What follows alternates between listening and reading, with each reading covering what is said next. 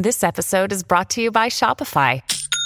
Forget the frustration of picking commerce platforms when you switch your business to Shopify, the global commerce platform that supercharges your selling wherever you sell. With Shopify, you'll harness the same intuitive features, trusted apps, and powerful analytics used by the world's leading brands. Sign up today for your $1 per month trial period at shopify.com slash tech, all lowercase. That's shopify.com slash tech.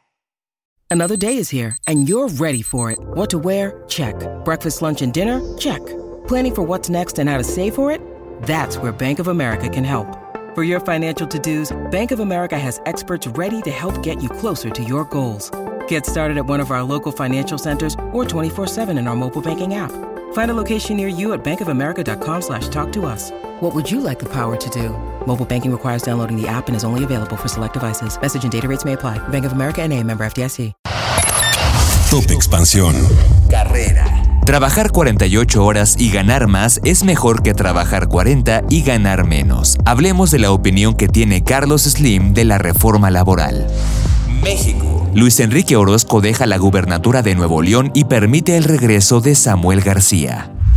Yo soy Mike Santaolalla y sean ustedes bienvenidos a este Top Expansión. Top Expansión. Carlos Slim ha expresado su desacuerdo con la propuesta de reducir la jornada laboral de 48 a 40 horas semanales, una iniciativa que actualmente se debate en el Congreso mexicano. No, yo creo que es mejor que las personas trabajen 48 y ganen más a que trabajen 40 y ganen menos. Eh, eso es muy importante para la población, tener mejor ingreso, mayor poder adquisitivo y es lo que se ha logrado. Este, y lo daban las cifras del presidente. ¿Qué es mejor? ¿Ganar mucho más y vivir o trabajar menos y ganar menos?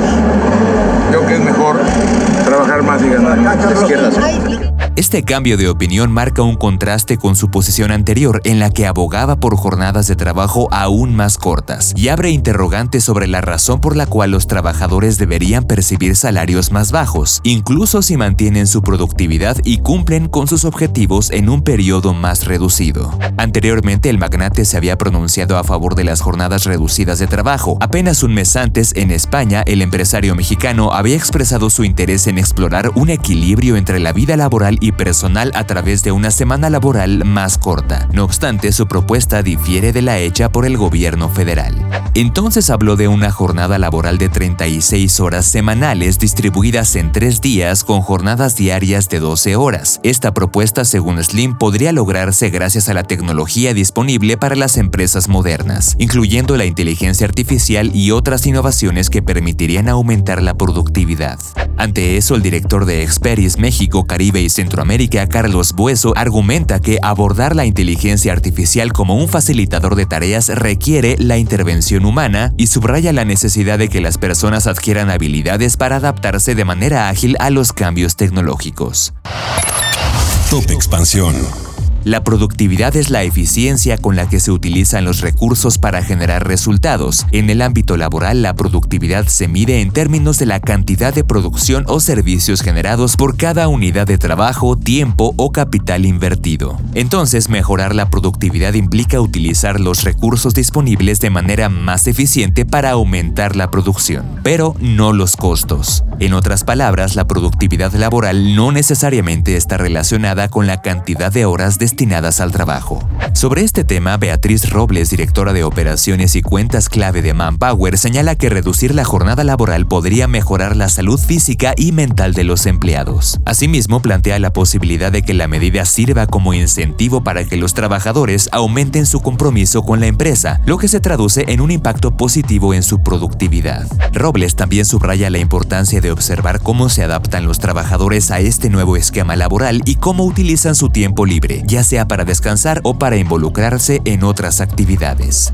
Entonces, ¿trabajar menos implica ganar menos? En algunas empresas se ha planteado la posible vinculación entre la reducción de la jornada y una disminución salarial. Incluso ante la dicotomía entre trabajar más o ganar menos, Slim destacó su preferencia por la primera opción. Actualmente la Ley Federal del Trabajo indica que los empleadores no pueden bajar el sueldo de sus trabajadores y la reforma que se discute actualmente en la Cámara de Diputados habla sobre reducir la jornada laboral más no el salario. Finalmente, Patricia Pérez Solernú, docente de la Escuela Bancaria y Comercial, indica que la reducción de horas laborales en principio no implicaría una disminución del sueldo, ya que la iniciativa propone que se trabaje menos por el mismo salario. Sin embargo, advierte que en caso de aprobarse, los empleadores podrían buscar modificar el salario de nuevos ingresos o categorías en función de las horas laboradas, independientemente de si la productividad se mantiene constante o aumenta. Con información de Nancy Malacara. Top Expansión.